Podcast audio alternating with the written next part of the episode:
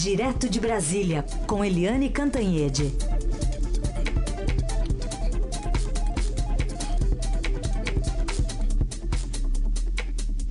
Oi, Eliane, bom dia. Bom dia, Raíssen Carolina ouvintes. Bom dia, Eliane. Começar falando sobre é, um assunto que é prioridade para o governo, especialmente para o Bolsonaro. Apesar dele ter tuitado aí bastante nos últimos dias, não abordou a reforma da Previdência, que é a prioridade número zero, né, do, do gabinete. Pois é, os tweets do presidente da República aí no Carnaval foram meio polêmicos, né? É, dizendo que o filho dele, ninguém vai é, criar, uh, tentar uh, separá-lo do filho, Carlos.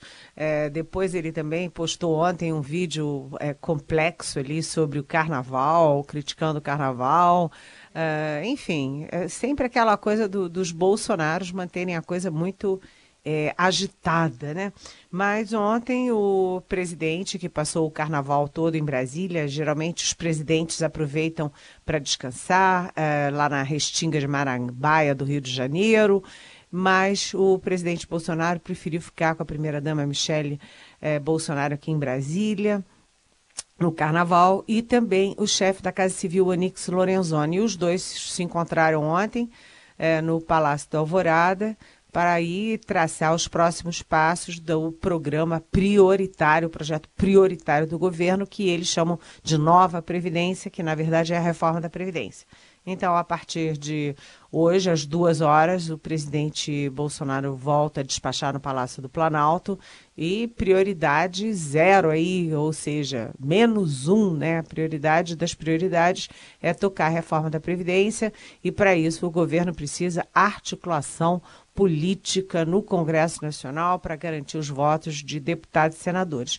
Então, pelo que disse Onix Lorenzoni ontem, saindo do Alvorada, né? A prioridade agora é tocar a Previdência. Acabou o carnaval, agora é Previdência, Previdência e Previdência. Muito bem.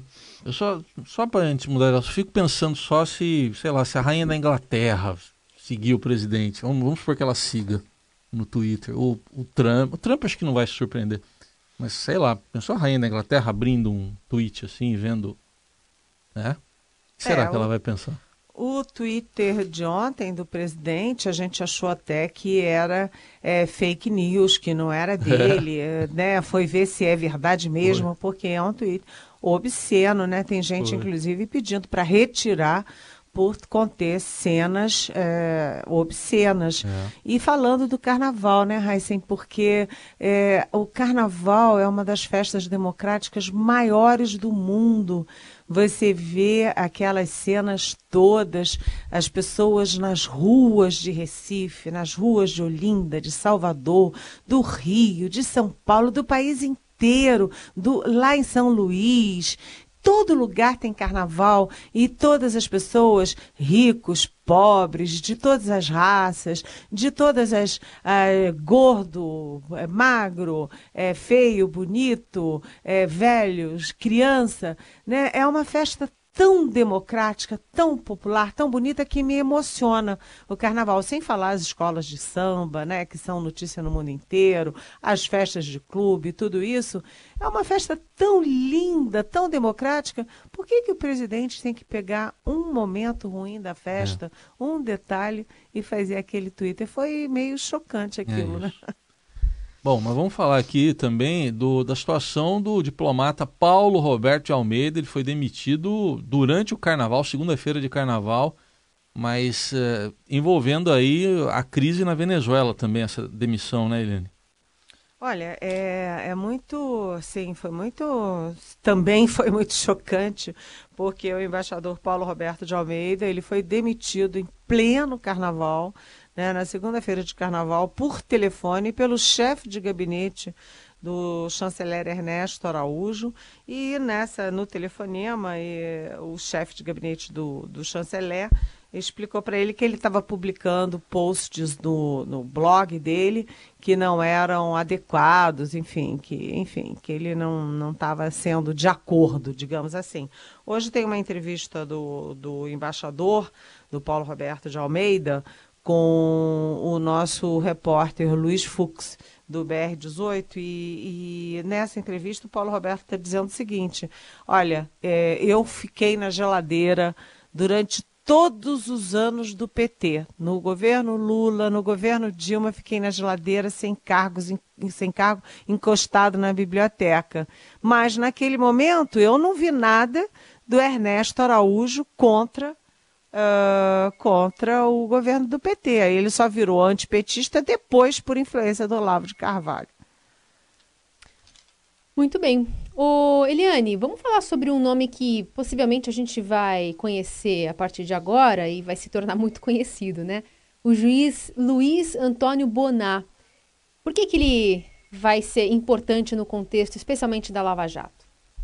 Olha, é... o Luiz Antônio Bonatti, como eu andei conversando aí com o pessoal da Força Tarefa e da, da Lava Jato, ele não era o preferido da Força Tarefa.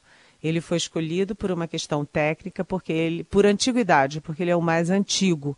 Mas, ao mesmo tempo, mesmo que ele não fosse o preferido, ele é muito respeitado no pessoal da Lava Jato, porque ele é muito, é, muito técnico, muito sério, muito trabalhador, muito respeitado. Ele só não era o preferido porque ele é mais tradicional, né? Ele tem aquela é, todos os ritos, todos os. Ele é mais, vamos dizer assim, é mais tradicional mesmo. E ele vai ocupar a 13 terceira vara que cuidava, que cuida da Lava Jato e que foi aquela vara que transformou o juiz Sérgio Moro, então juiz Sérgio Moro, no ícone que ele é dentro do Brasil e até fora do Brasil. Né, o juiz Sérgio Moro saiu da, da magistratura para assumir o Ministério da Justiça e da Segurança Pública. É, interinamente vinha sendo ocupada a vara pela é, juíza Gabriela Hart, que é também, ela é, ela é da turma da Lava Jato, ela é durona, né? Enfrentou ali o ex-presidente Lula com a maior moral. E, e agora, a partir de hoje, o Luiz Bonatti assume o, essa função é, com muita responsabilidade ainda, porque tem muito processo, muitas causas, é, muitas denúncias e muitas investigações ainda envolvendo a Lava Jato. E a vara não inclui só isso, não, inclui outras coisas também. Inclui muitos habeas corpus, é, muitas, enfim, é, ele vai ter um trabalhão e a gente agora vai focar muito no Luiz Bonatti, que, como eu disse, ele é mais tradicional, mas é muito respeitado e a força-tarefa da Lava Jato aí torce para que não haja solução de continuidade, que o ritmo continue como vinha sendo com o Moro e depois com a Gabriela Hart. Já que você falou do Moro, vamos falar de uma dupla Moro e Mourão, não é dupla sertaneja, né? O, o vice Mourão discordou do desconvite do Moro para a cientista política Ilana Sabol, um assunto muito comentado semana passada, Eliane. Pois é, né? O, o vice-presidente é, Hamilton Mourão, que foi ali, que teve algumas frases meio contundentes e algumas até chocantes também durante a campanha, depois na transição, ele depois que ele assumiu a vice-presidência, ele tem sido uma voz de bom senso dentro do governo, uma voz cautelosa em relação à Venezuela, em relação aos filhos do presidente, o Mourão sempre tentando ali botar as coisas nos eixos. E ele deu uma entrevista para o jornal Valor Econômico, dizendo que não foi bom esse desconvite para a cientista política Ilona Isabó integrar o Conselho de é, Criminal e Penitenciário do Ministério da Justiça. Ele disse que ouvir os desiguais, sentar com quem pensa diferente, faz parte da democracia. Quem lucra é o Brasil e quem perde com você desconvidando pessoas que pensam diferente de você para conselhos, quem perde é o Brasil. Aí a gente lembra que a Ilona Isabó é, é especialista nessa área, muito respeitada, inclusive fora do Brasil, foi escolhida pelo ministro Sérgio Moro e depois foi descartada pelo próprio Sérgio Moro porque o presidente Jair Bolsonaro atendeu aí a pressão das redes sociais que são contra ela. E por que são contra ela? Porque ela tem ideias divergentes em relação a desarmamento e outras questões aí, uh, enfim, que estão em voga mas era uma voz divergente, que é bom a gente ouvir a voz divergente, o contraditório, para chegar nas melhores soluções nos melhores consensos. Lembrando que a Ilona Isabó era só suplente e que não era remunerada, ela só ia contribuir para o debate. Aliás, Eliane, falando até em é, opiniões divergentes, a gente tem o próprio Mourão nesse contexto aí no governo, porque ele é, não tem ficado quieto, né? apesar das promessas, apesar dos aconselhamentos ali do, do núcleo Bolsonaro, ele tem ainda continuado falando que vem na telha dele, apesar de contrariar muitos princípios né, do próprio presidente. Exatamente. O Mourão tem sido assim bem, bem claro nas posições dele. E ele diz que é muito leal ao presidente, que quando são coisas muito sensíveis, ele se reporta diretamente ao presidente, mas nem por isso ele fica quieto, não. não. Ele é um vice-presidente que tem opiniões próprias, que as manifesta e que nem sempre agrada o Palácio Planalto. Por exemplo, quando surgiu a história da daí daquelas confusões, até hoje muito mal explicadas no gabinete do senador eh, Flávio Bolsonaro, que é filho do presidente, eh, e aquelas histórias de quando ele era deputado estadual no Rio de Janeiro, o Mourão declarou publicamente: olha, é melhor que isso tudo eh, fique em pratos limpos, que fique esclarecido, para evitar que respingue no governo. Então ele não tem papas na língua, não. E, inclusive, no caso da Venezuela, ele foi bastante claro. Né? O governo tem que ter muita cautela em relação à Venezuela. Ele até me disse, né?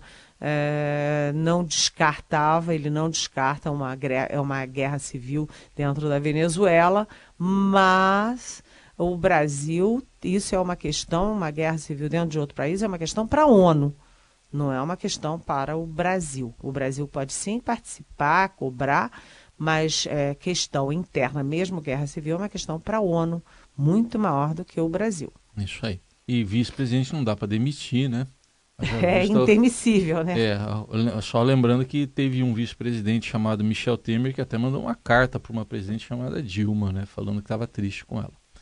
Deu no que deu depois. Falando também de assuntos internacionais, porque eh, a Helene estava comentando mais cedo sobre a exoneração né, de um diplomata, o Paulo Roberto de Almeida, é, foi exonerado no meio do carnaval, e aí tem um nome importante no clã Bolsonaro que parece ter sido ouvido para motivar essa exoneração, né, Eliane?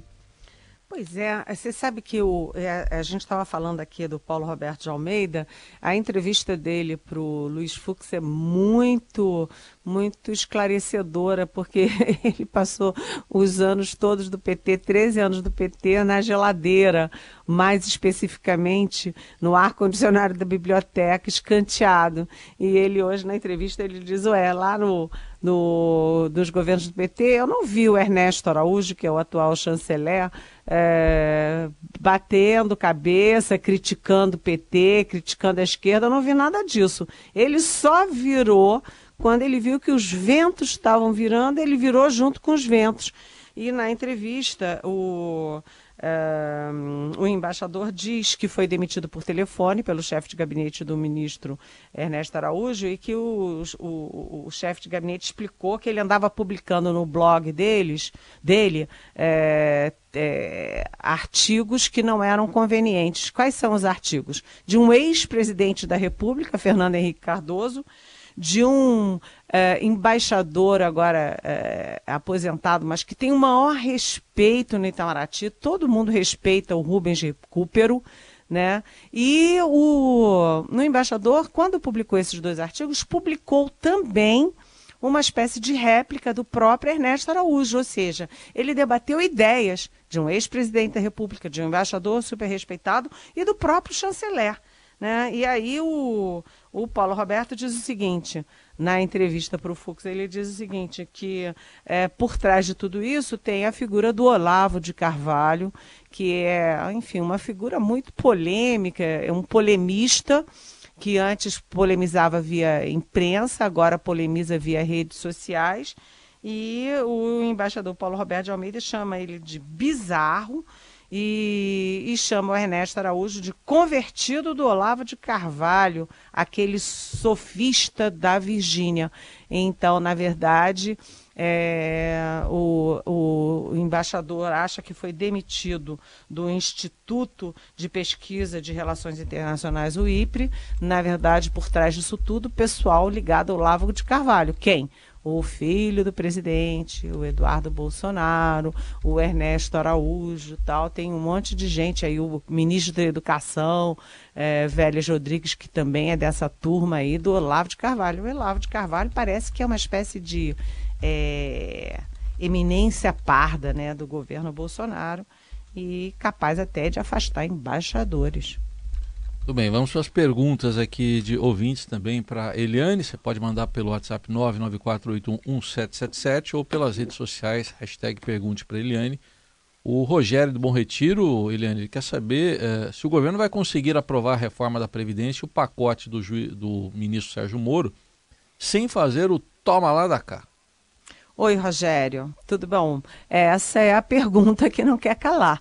Né? E ontem, quando o Onix Lorenzoni, chefe da Casa Civil, foi conversar com o presidente é, Jair Bolsonaro no Palácio da Alvorada, certamente o que eles estavam conversando é isso. Como que nós vamos aprovar e como é que nós vamos tratar o Congresso Nacional? É, você tem o toma lá da cá, que é ilegítimo, né? E tem o toma lá da cá, que faz parte da democracia e faz parte das relações entre executivo e legislativo no mundo inteiro. Isso não é uma particularidade no Brasil. É, você tratar sua base aliada, você é, respeitar os líderes partidários e inclusive os de oposição, é, faz parte da democracia. E é, por que, que o Congresso é chamado de parlamento? Porque parlamento vem de parlar. Parlar é conversar. Então, o que o presidente da República precisa fazer agora é conversar, convencer, chamar os líderes né? E também vamos ver como é que fica aquele tal de ban é, banco de talentos, que foi um furo do Estadão até criar um banco de talentos que é assim, o fulano é bom na, é bom para o cargo tal. Aí tem do lado a indicação, o padrinho dele do Congresso Nacional. Eu nunca vi isso, né? Até porque o mesmo cargo pode ter, sei, sei lá, 10 indicados por 10 parlamentares diferentes, vai ter 10 padrinhos, aí quem ou é, e aí são 10 é, candidatos, escolhe um, os outros nove vão ficar zangados. É uma coisa meio esquisita você criar uma coisa muito técnica numa questão que é basicamente política. Mas vamos ver como é que o governo vai sair dessa, porque o Brasil precisa da reforma e, como diz o ministro Paulo Guedes da Economia, essa reforma não é do governo, é uma reforma para o país. Agora, 9 e 28. O caminho do bem. A boa do dia. A boa do dia. O caminho do bem. Hoje a gente destaca a notícia de um homem britânico que se tornou o segundo adulto no mundo a ser curado da AIDS após um transplante de medula óssea de um doador resistente ao vírus HIV. É apenas a segunda vez desde o início da epidemia global nos anos 80 que um paciente parece ter sido curado da infecção. O sucesso do tratamento aumenta as esperanças de quem ou de que uma nova estratégia para a cura de pacientes com o vírus da AIDS seja possível e publicamente cientistas estão descrevendo o caso como uma remissão em longo prazo. Em entrevistas, a maioria dos especialistas confirma se tratar de uma cura, com a ressalva de que é difícil saber como definir a palavra quando há apenas dois casos conhecidos, né? E ainda pouco estudo sobre é, a longo prazo, né? O que deve acontecer. De qualquer forma, Eliane, um ponto positivo para a ciência, né? Super positivo, né? É, nesses dois casos, um tem 12 anos, o primeiro foi 12 anos, quer dizer, teve um hiato de 12 anos entre o primeiro e o segundo caso, mas os dois têm a mesma característica, eles foram, eles tinham simultaneamente um câncer e a, a contaminação pelo vírus da AIDS. e eles foram fazer um transplante de medula e o transplante de medula, em vez de é, só é, atingir ali o câncer, atingiu também a AIDS. Então é um bom princípio, é uma ótima notícia. A gente lembra que a AIDS no início, quando o vírus apareceu, o HIV, ninguém sabia direito o que, que era, matava pessoas e matou pessoas aqui no Brasil, como o Enfio, é, como Cazuza, enfim, e depois houve todo uma, um controle da AIDS, teve o coquetel da AIDS e as pessoas vivem é, 20, 30 anos aí é, controlando, mas controlar é diferente de curar. Então essa é uma excelente notícia para a humanidade, tomara que dê certo. Sabe que na África, apesar de todos os avanços, na África ainda morrem milhares de pessoas é, por causa da AIDS. É verdade. Inclusive passando de, de, de mãe para filho, né? É muito difícil controlar ainda a situação na África, mas de qualquer forma serve como alento essa notícia aqui de um segundo caso, né? De uma remissão aí do HIV. Eliane, obrigada.